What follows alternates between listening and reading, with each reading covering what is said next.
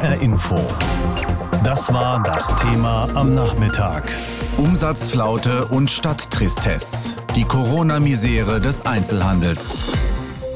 Wann haben Sie zuletzt mal einen Schaufensterbummel gemacht? Durch eine Innenstadt? Eine Fußgängerzone in Hessen? Wozu auch, ne? Die Innenstädte wirken gerade alle so wie ewiger Sonntagvormittag, völlig ausgestorben. Und das größte Problem für die Einzelhändlerinnen und Händler ist, sie haben keine Ahnung, wie lange das noch so weitergeht, denn die Regierung sagt es ihnen nicht. Trotzdem, ihre Regale sind voll im dunklen Laden, die Lager quellen über und längst nicht alle können sich über Wasser halten mit dem Verkauf auf Online-Plattformen. Aufmerksam auf die Not der Einzelhändler, vor allem in der Bekleidungsbranche, macht seit Wochen immer wieder das Aktionsbündnis Freundschaftsdienst mit Kampagnen in ganz Deutschland. Die Hoffnung war, damit Druck zu machen auf die Politik, dass die Corona-Hilfen schnell ausgezahlt werden und auch ein konkretes Szenario entwickelt wird, wie die Läden wieder eröffnen können. Heute startet das Bündnis eine neue Kampagne und mit dem Initiator Uwe Bernecker habe ich vor der Sendung gesprochen.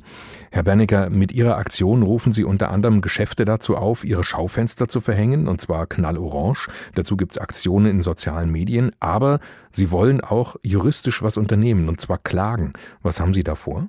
Und zwar leben wir ja Gott sei Dank noch in einem Rechtsstaat und renommierte Verfassungsrechtler haben größte Bedenken, dass einige Entscheidungen der Bundes- und Landesregierung konform gehen mit unserem Grundgesetz beziehungsweise verfassungskonform sind. Wir haben jetzt mit einem Berliner Rechtsanwaltsteam mit sehr kompetenten Menschen Rechtsanwälte, die auch schon die Bundseite und Landesseite vertreten haben, ein vierstufiges Konzept erarbeitet, das ermöglicht, dass wir viele, viele tausend Kläger zusammen vereinen und äh, dann unsere Rechte einfordern. Und was, auf was klagen Sie konkret? Das eine ist der Antrag auf Wiedereröffnung, selbstverständlich unter Berücksichtigung aller Hygienevorschriften die unserer Meinung nach mindestens genauso gut gehalten werden wie in jedem Supermarkt. Und dann zum anderen Klage auf Entschädigungsanspruch, weil unserer Meinung nach die angeordnete Schließung nicht verfassungskonform ist, steht uns ein Entschädigungsanspruch zu. Aber es gibt ja Hilfen vom Bund und von den Ländern.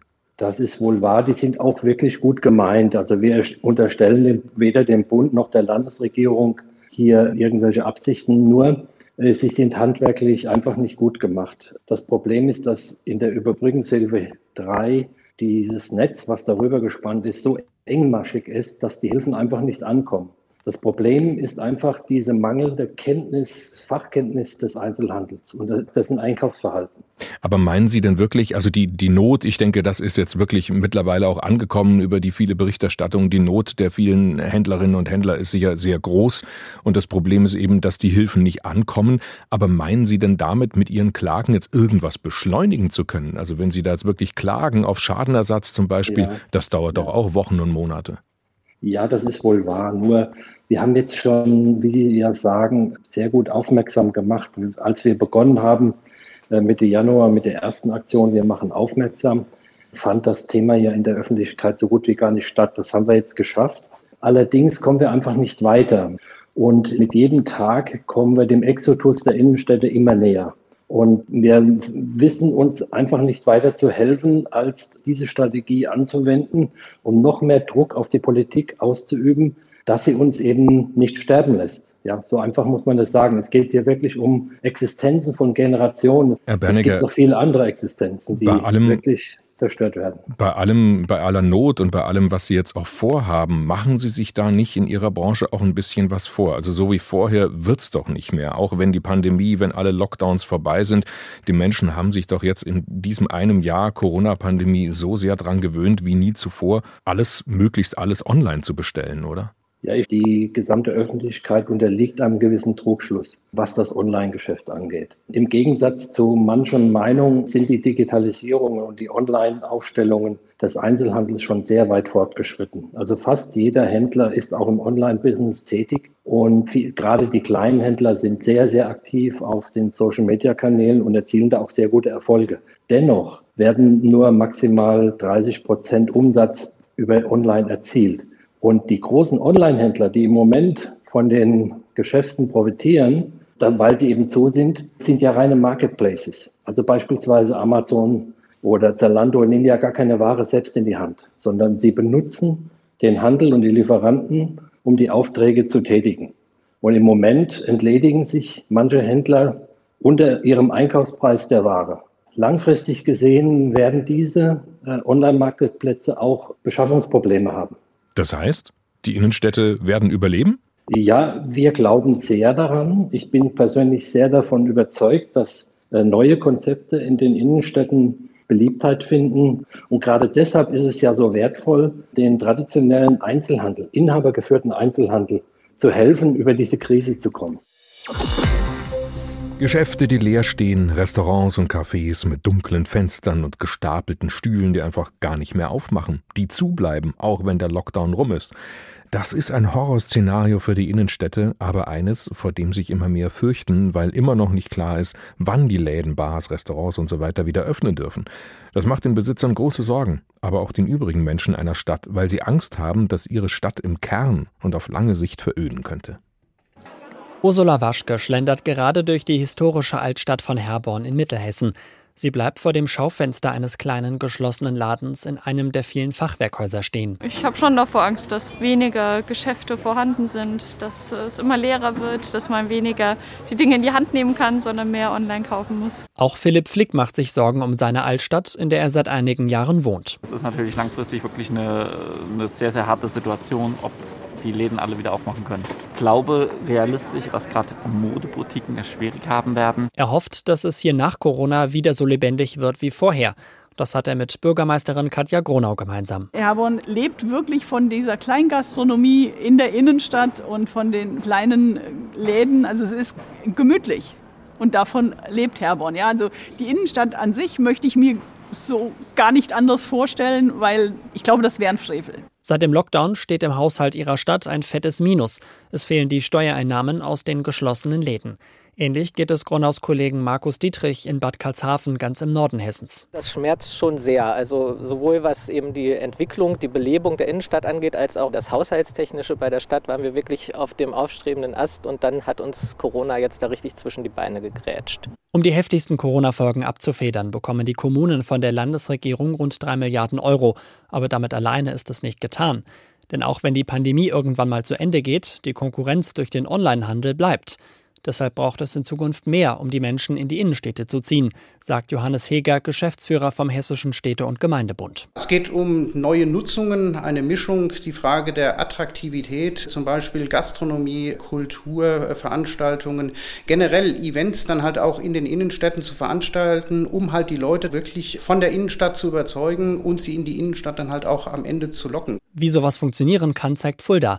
Seit einigen Jahren bringt Peter Scholz mit seinem Musical Sommer zahlende Gäste aus aller Welt in die Innenstadt. Durch diese Win-Win-Situation machen die Hotels auch für den Musical Sommer Werbung und so macht eigentlich in Fulda jeder für jeden Werbung. Wir sind ja auch von dem Einzelhandel abhängig, auch von der Gastronomie, weil mir ist es ja wichtig, wenn ich hier Gäste aus Südkorea oder so habe, dann gehen wir mit denen dann schön essen. Die lieben das. Die Stadt Eschwege veranstaltet mit dem Open Flair sogar ein eigenes Festival in direkter Innenstadtnähe. Auf HR-Anfrage teilt die Stadt mit, für die Innenstadt wirke das wie Turbo Power oder dreimal Weihnachten. Die Besucher geben pro Festivaltag bis zu 40 Euro aus. Das ergibt bei fünf Festivaltagen noch einmal circa 3,5 bis 4 Millionen Euro Umsatz für unseren Einzelhandel. Auch Herborn will in Zukunft mehr auf Events wie das örtliche Weinfest setzen und vor allem mehr Touristen in die Innenstadt locken, damit Einzelhandel und Gastronomie auch nach Corona eine Chance haben. Arne Bartram mit dem Beispiel Herborn. Aber nicht nur dort, sondern in vielen, vor allem kleineren und mittleren Städten fürchten viele Menschen, dass ihre Innenstädte veröden nach der Corona-Pandemie. Das sind wir mittlerweile gewohnt. Die Einkaufsstraßen leer, nur vor den Supermärkten, Drogerien und Bäckereien. Da stehen Menschen, warten auf Einlass oder auf den nächsten freien Einkaufswagen. Das Café und der Optiker und das Schreibwarengeschäft nebenan geschlossen. Der Einzelhandel sorgt sich um die Zukunft der vielen kleinen Geschäfte in den Innenstädten. Lange halten sie nicht mehr durch, zumindest einige von ihnen. Wer im Homeoffice sitzt, und das sind im Moment sehr viele, braucht ja auch gar nicht mehr groß einzukaufen. Alles ist bestellbar. Und die Frage ist, werden die Kunden zurückkehren in die Einkaufspassagen oder hat Corona da einen Trend verstärkt, der vielleicht nicht mehr umzukehren ist? Frank Friesecke ist Stadtentwickler, arbeitet für ein privates Unternehmen und berät Städte und Gemeinden, vor allem in Süddeutschland. Und ich habe ihn gefragt, ob die Innenstädte und die Geschäftsstraßen nach dieser Krise wieder genauso voll sein werden wie vor Corona. Also natürlich ist bedauerlich, dass alles, was eine Stadt ausmacht, dass das aktuell natürlich geschlossen hat.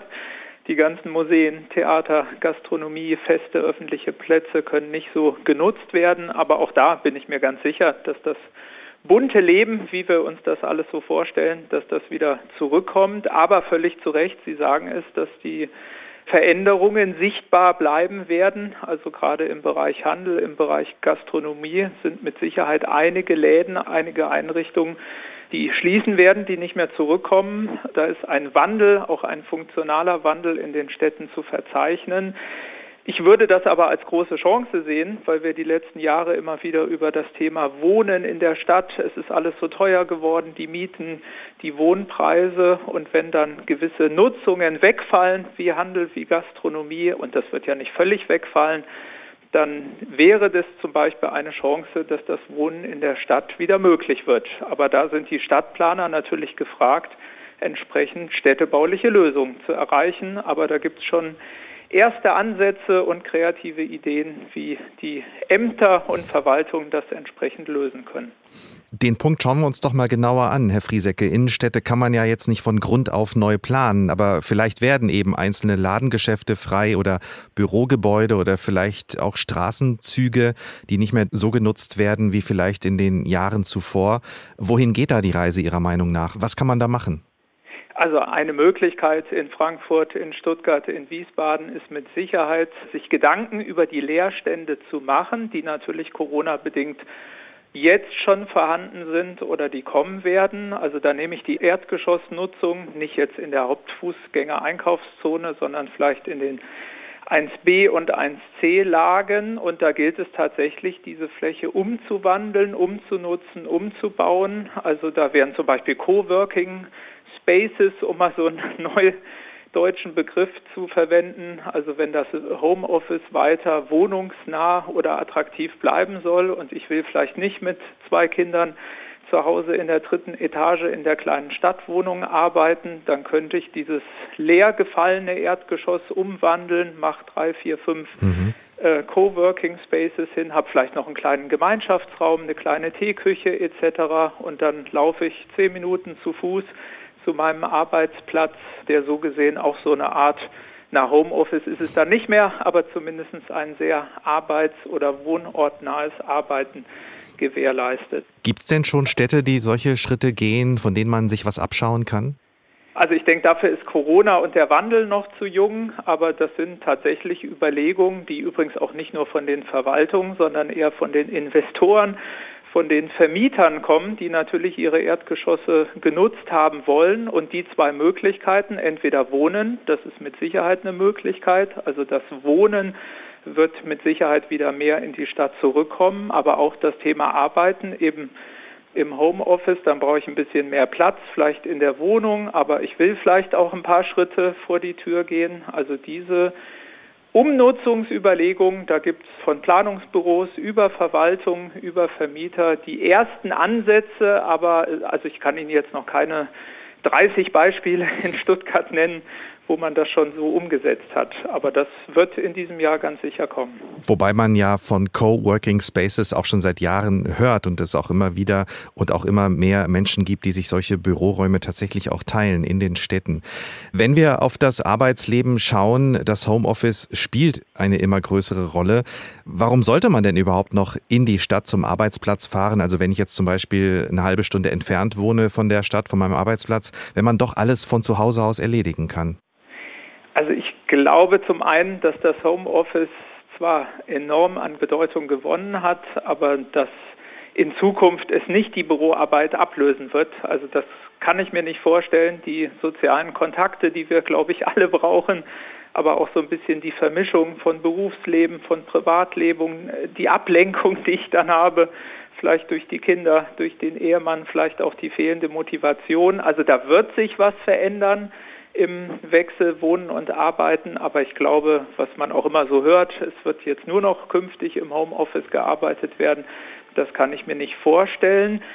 Aber es wird bleiben und dann überlegt sich der, also die Bevölkerung, der Eigentümer natürlich, muss ich in der Stadt wohnen, in der Nähe des vermutlich in der Stadt gelegenen Arbeitsplatzes Oder wird das Land, wird der ländliche Raum nicht doch wieder attraktiver, weil ich nur noch zwei Tage in der Woche im Büro erscheinen muss und dann vielleicht auch einen längeren Fahrtweg in Kauf nehme? Also ich könnte mir vorstellen, dass eine Folge der Pandemie tatsächlich ist, dass wir wieder vor einer Kehrtwende stehen in Richtung ja, ländliche Räume. Die Innenstädte sind leer, so leer wie nie. Logo hat ja auch alles zu an Geschäften, Cafés, Kinos, Restaurants und so weiter. Wo sonst tausende Menschen durch die Fußgängerzonen schlendern, ist es jetzt ruhig. Viel zu ruhig für die vielen Einzelhändler, die um ihre Existenz bangen. Und darauf schauen wir heute Nachmittag ganz ausführlich. Und dazu habe ich vorhin schon mit Gerrit Heinemann gesprochen, Professor für Betriebswirtschaftslehre, Management und Handel an der Hochschule Niederrhein. Herr Heinemann, viele Händler fürchten längst nicht mehr um ihre Existenz, sondern die haben schon ihre Geschäfte schließen müssen in der Corona-Krise. Wie existenziell ist denn die Pandemie für den Einzelhandel in Deutschland? Sehr unterschiedlich. Also für äh, den größten Teil des Einzelhandels, vier Fünftel sogar sehr gut. Lebensmittel geht ab wie Schmitzkatze. Hm. Baumärkte und Möbelhandel hat letztes Jahr ein zweistelliges Plus gehabt. Onlinehandel ist so stark gewachsen wie seit 20 Jahren nicht mehr. Aber ein Fünftel des Handels, und das ist der innerstädtische Fachhandel, dem geht es richtig an den Kragen. Und hat das ausschließlich was mit der Corona-Pandemie zu tun oder hat die Pandemie da diese Krise, die da vielleicht eh schon da war, nur angeschoben? Teils, teils. Also der Handel äh, ist strukturell natürlich ähm, sehr vielfältig. Er besteht aus vielen, vielen kleinen Läden äh, und aus großen Filialketten, aber auch den großen Filialketten geht es an den Kragen mittlerweile weil die Überbrückungshilfen bei weitem nicht ausreichen. Und wenn geschlossen ist, dann fließt nur Geld ab, es kommt kein Geld rein. Selbst kerngesunde Unternehmen, die äh, bis März letzten Jahres richtig gut dastanden, äh, sind existenziell gefährdet. Äh, und das sieht nicht mehr ganz witzig aus. Das heißt, auch wenn es grausam klingt, aber die Pandemie ist vielleicht auch so ein Stück weit nur Marktbereinigung, wie es das eben vorher auch schon in anderen Branchen gegeben hat. Kann man das sagen? Würde ich so pauschal nicht sagen. Sicherlich äh, für kleinere Händler, von denen es noch einige hunderttausend gibt, äh, die hätte es vielleicht in zehn Jahren so auch nicht mehr gegeben. Also Prognosen, dass bis 2030 bis zu 64.000 Geschäfte schließen, äh, haben sich ja wahrscheinlich schon letztes Jahr eingestellt. Insofern sicherlich eine Beschleunigung, was die kleinen Händler angeht. Die haben aber nur 10 Prozent Marktanteil. Aber bei den meisten Filialketten bis auf die Warenhausunternehmen, die nehme ich mal außen vor, weil denen ging es vorher auch schlecht, denen es vorher richtig gut ging, die sind jetzt auch gefährdet. Also kann man sagen, pauschal ist das keine Marktbereinigung, sondern eher eine Gefährdung der Unternehmen. Mhm. Und gerade auch wenn Sie die jetzt ausgenommen haben, die großen Kaufhausketten, also wir berichten seit Jahren über die Misere bei Kaufhof und Karstadt bis hin zur Fusion und da hängen ja auch wahnsinnig viele Arbeitsplätze dran. Also das scheint irgendwie einfach nur noch alles beschleunigt zu werden durch die Krise, oder? Ja, die Warenhäuser waren ja im Grunde schon äh, vor Corona fertig, sagen Experten. Äh, mhm. Und das wird sicherlich äh, nach der Corona-Krise auch nochmal aufgearbeitet werden, was da genau stattgefunden hat bei den Warenhäusern. Aber ich glaube, das äh, wäre eine extra Sendung wert, das Thema. Jetzt ähm, leben wir nun mal in einer Marktwirtschaft und äh, auch die, jeder Einzelhändler, egal in welcher Branche, ist ein Teil davon. Und eigentlich glauben ja auch alle Beteiligten fest daran, dass der Markt alles regeln wird. Stimmt das jetzt doch nicht so? Also dass Geschäfte geschlossen werden müssen und zwar nicht nur für einen Tag oder eine Woche, sondern über Monate hinweg. Das hat auch nichts mit freier Marktwirtschaft zu tun. Das Aber es Problem trifft ist, alle gleichermaßen. Äh, es trifft den Lebensmittelhandel nicht, der auch große Teile der Sortimente verkaufen darf, äh, die sonst die geschlossenen Läden hätten verkaufen. Also so hm. ganz äh, marktwirtschaftlich äh, ist das nicht, was da stattfindet. Und man muss sagen, die Politik hat ja pragmatische und schnelle Hilfe ausgelobt, Bazooka und was da alles für Namen fielen. Und das findet praktisch äh, so nicht statt. Also selbst Kleinsthändler warten noch bei der Überbrückungshilfe 2 auf Gelder aus November. Das ist im Grunde schon fast skandalös. Hart gesagt, wo einer pleite geht, freut sich ja in der Regel ein Konkurrent. Ist das jetzt in dem Fall der Lebensmitteleinzelhandel, wie Sie gesagt haben, weil der einen Teil ja vom Sortiment eben auch von denen, die geschlossen haben, mit abdeckt? Ich glaube, am meisten äh, freut sich der Onlinehandel und da vor allem Amazon. Äh, der hat ja letztes Jahr 30 Prozent plus hingelegt. Äh, der geht wahrscheinlich lachend ins Bett äh, und der wird jetzt äh, mit jedem Tag mit dem der Shutdown weiter anhält, dieses Jahr wahrscheinlich nochmal genauso gut zuriegen wie letztes Jahr. Also man muss sagen, Amazon ist der Gewinner der Corona-Krise. Und mit dem Onlinehandel versuchen es zumindest einige Geschäftsinhaber in den Innenstädten, aber gemessen an ihrem Umsatz, den sie sonst haben, ist es dann nur ein kleiner Anteil. Was können die denn sonst tun, Geschäftsinhaber in Innenstädten? Also einmal sollten die versuchen, nicht durchzudrehen, sondern klaren Kopf zu behalten. Und äh, ich denke, dass eigentlich jeder schon äh, alles versucht, was versucht werden kann. Man kann ja quasi bis zur Ladentür verkaufen, äh, man kann sich auf Instagram zeigen, man kann telefonisch seine Kunden anrufen, wenn man die kennt oder erreichbar sein Tag und Nacht und auch selbst ausliefern. Das machen eigentlich alle Händler, die ich kenne, bis zur Bedienung am Bordstein, sogenanntes Curbside Retailing ist der neue Begriff, eigentlich alle. Ich kenne niemanden, der das nicht tut. Nur es gleicht die Umsatzausfälle nicht aus. Äh, man schafft vielleicht 20, äh, 30 Prozent der Umsätze, die man sonst im Laden gemacht hat. Und da reicht es hinten und vorne nicht. Also nicht umsonst äh, sind, wie der HDE ja sagt, mittlerweile deutlich mehr als 50.000, sogar zwei Drittel der Händler in der Innenstadt existenziell gefährdet. Die Kommunalpolitik vor allem hat ja eigentlich schon ein Interesse daran, dass die Innenstädte weiter belebt sind und wenn die Pandemie mal rum ist, auch wieder wirklich zu, zur alten Blüte zurückkommt, vielleicht sogar noch besser als vorher. Was könnte die jetzt tun, damit eben das auch wirklich passiert? Die könnte massiv ähm, sich ins Zeug legen und ähm, bei der Bundesregierung und auch bei den Landesregierungen äh, quasi ähm, Fürsprecher für die Händler zu sein, was häufig nicht stattfindet.